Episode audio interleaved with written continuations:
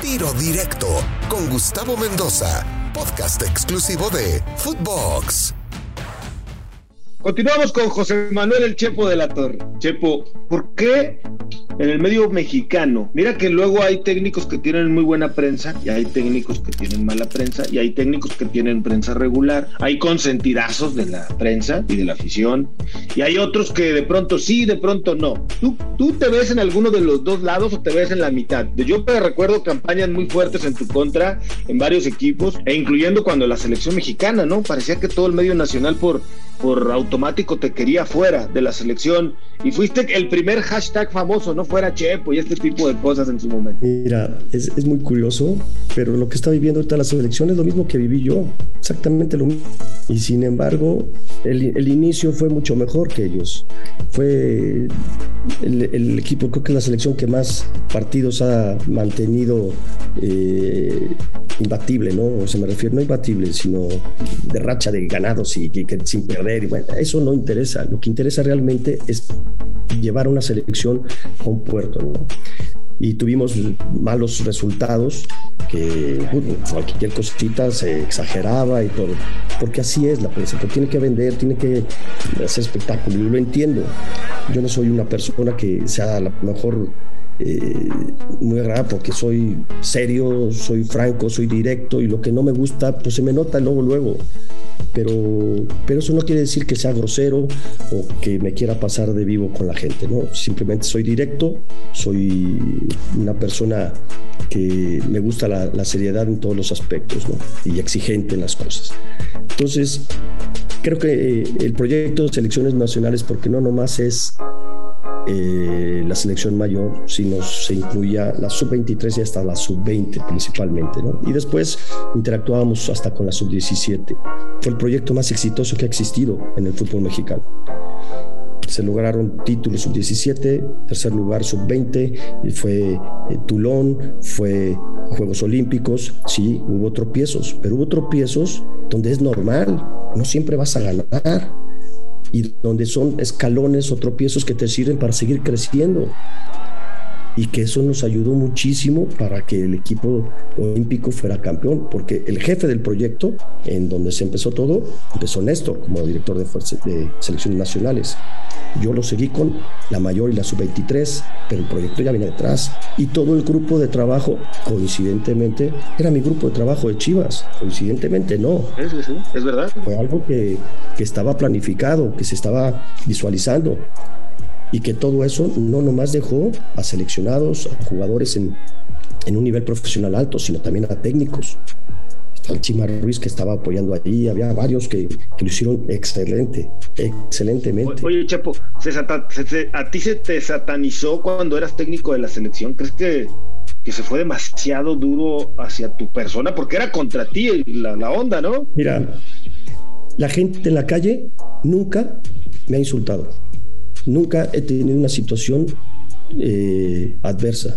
Entonces yo estoy, siempre me he sentido muy tranquilo, porque es muy diferente lo que puede decir mucha gente, porque no, que no le caigas bien porque mi cara no es bonita para, para el, no les río o no les digo un chiste o no sé, no sé, porque yo soy directo, soy franco y nada más, ¿no?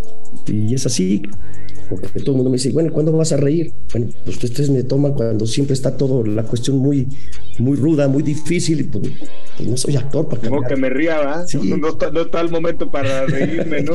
Oye, pasa. ¿cuánto envejeciste en la selección? Eh, no, fíjate que no es que haya envejecido, me, fue algo que me llenó de experiencia en muchísimas cosas y que me dio una gran satisfacción en cómo se fueron dando todo. Eh, mucha gente que me ha preguntado, bueno, ¿qué cambiarías? Yo digo, pues yo creo que pues no cambiaría nada, simplemente lo que tendría es que es aprovechar esas circunstancias que me viví para ahora cambiar en lo que no he hecho bien, en meditar qué es en lo que tengo que corregir y, y, poderlo hacer después, ¿no? Eh, ¿Es verdad que, que, que, eras terco, que eras obstinado cuando dirigías a la selección, que te morías con tu idea a pesar de lo que el entorno, tus auxiliares, lo que te rodeaban, te daban por otro camino, tú te morías con la tuya, ¿es verdad? Yo escuchaba a la gente, la que tomara las decisiones al final, fui, tomé decisiones, decisiones muy importantes mucho, muy importantes. Aún en otras divisiones me tocó tener que tomar decisiones con la gente. Y porque así fueron los momentos. Y eso no lo sabe nadie. Pero... ¿Nos puedes compartir alguna? Mm, creo que no es conveniente porque en su momento eh, fueron difíciles hubo cosas que fueron muy graves. Lo, que pasó, de Vela, por ejemplo. Eh, no, no, no, no, lo que pasó en Brasil. No sacan una toma, no sacan absolutamente nada. Nosotros teníamos doping a las 5 de la mañana y decían que estábamos en la fiesta. Dos, teníamos seguridad del hotel, seguridad de la selección, seguridad FIFA y estábamos todos de fiesta. ¿eh? Y mientras nosotros teníamos doping. Pues eso sí, lo sacaron todo el mundo y todo mundo. ¿Te lo inventó alguien? ¿Te lo sembraron eso, Chepo? ¿Tú crees que fue dirigido? Por supuesto, por supuesto.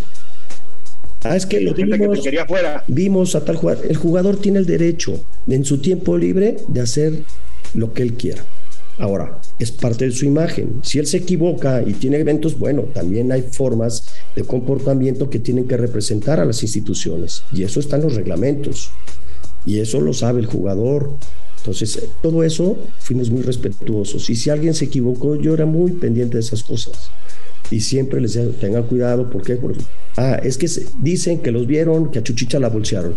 Bueno, pues también de chismes, cualquiera puede decir las cosas, pero creo que es, es, muy grave hablar de personas o de situaciones cuando no hay ninguna situación que lo avale y que se enjuicien cosas, ¿no? Y eso lo único que provoca es un mal ambiente y ese ambiente que, pues, bueno, le llega a la gente y, se ataca por todos lados. Pero yo siempre estuve... No, ayudó en tu gestión. ¿Fracasaste en la selección, Chepo? Creo que no es que haya fracasado porque quedó inconcluso y cuando yo salgo el equipo está en tercer lugar, está calificado. Entonces, hasta mi gestión, el equipo estaba en buena. Y parte de mi responsabilidad, que es el proyecto, porque el que invitó al Flaco Ten a selección nacional fui yo, y yo era el responsable aunque él es el que estaba en el banco, porque había competiciones a, la misma, a los mismos tiempos y donde no te podías compartir. Por eso partimos nuestro cuerpo técnico. Así fue todo el planteamiento. Entonces, creo que en, en esa labor de proyecto de selección nacional, para mí y los números lo dicen, ha sido el más exitoso. ¿Por qué te fuiste de la selección, Chepo? Si estábamos terceros, ganaron la medalla. Yo, te comparto la medalla, por supuesto, es tuya, junto con tu cuerpo técnico, los campeonatos juveniles, eh, la eliminatoria estaba viva. ¿Por, qué te fuiste de la selección? ¿Quién te echó? ¿Por qué te echó?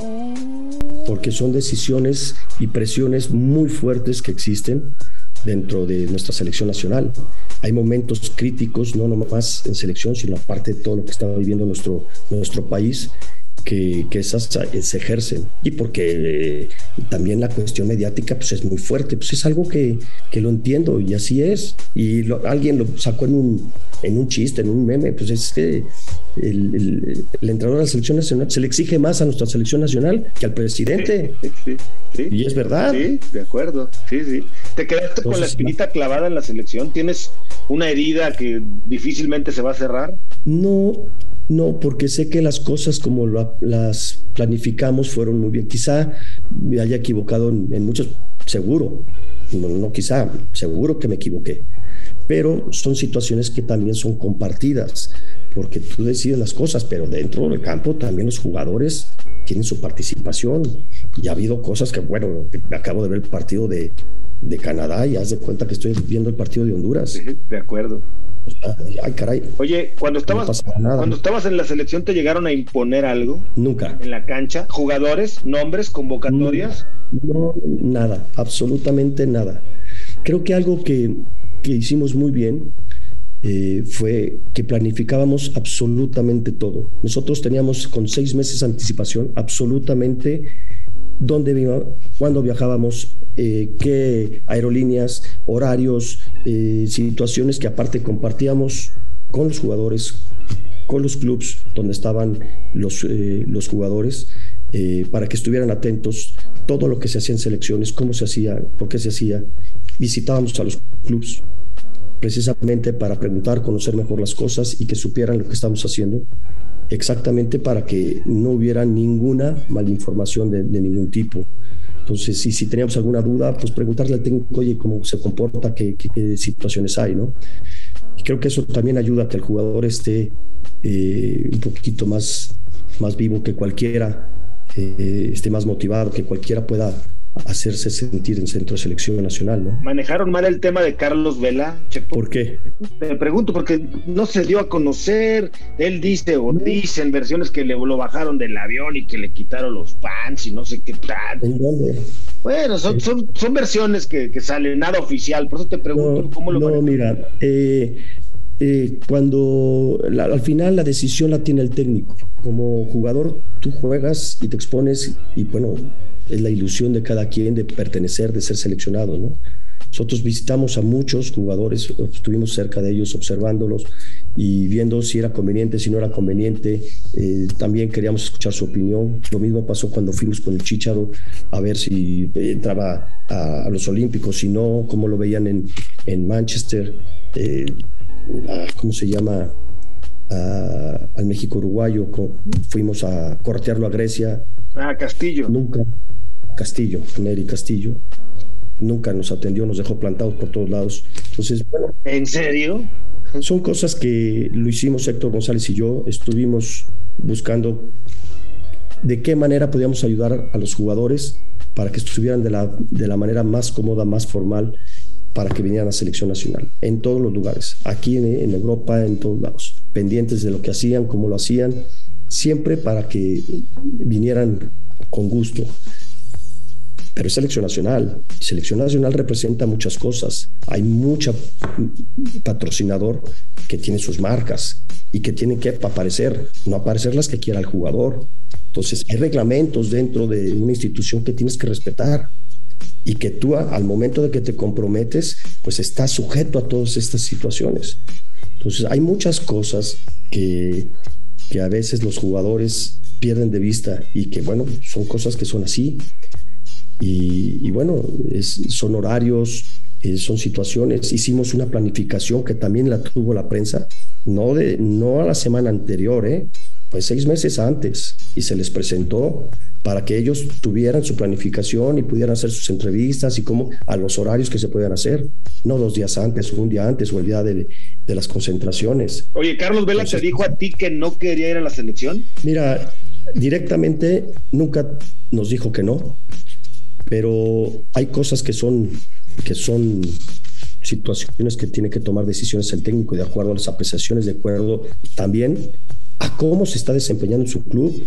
No porque estés fuera de tu país quiere decir que con eso te avala para estar en selección nacional. Hay jugadores que están fuera, pero que no están en su mejor nivel y eso también hay que valorarlo. ¿Quién es el que está en mejores condiciones para poder jugar en los momentos? ¿no? Y luego los traes de Europa y cuando llegan a la Ciudad de México, pues también la altura les pesa, porque ya no están acostumbrados y eso hay que también valorarlo, porque en los momentos de situaciones apremiantes, hay caray, hay que encontrar tu mejor once contra el rival que vayas a jugar.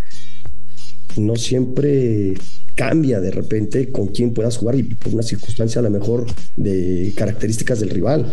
José Manuel de la Torre, Chepo, muchas gracias, Chepo, un abrazo a la distancia. mucho gusto. Soy Gustavo Mendoza, esto fue Tiro Directo. Ahora me escucha, ahora no. Tiro Directo, exclusivo de Footbox.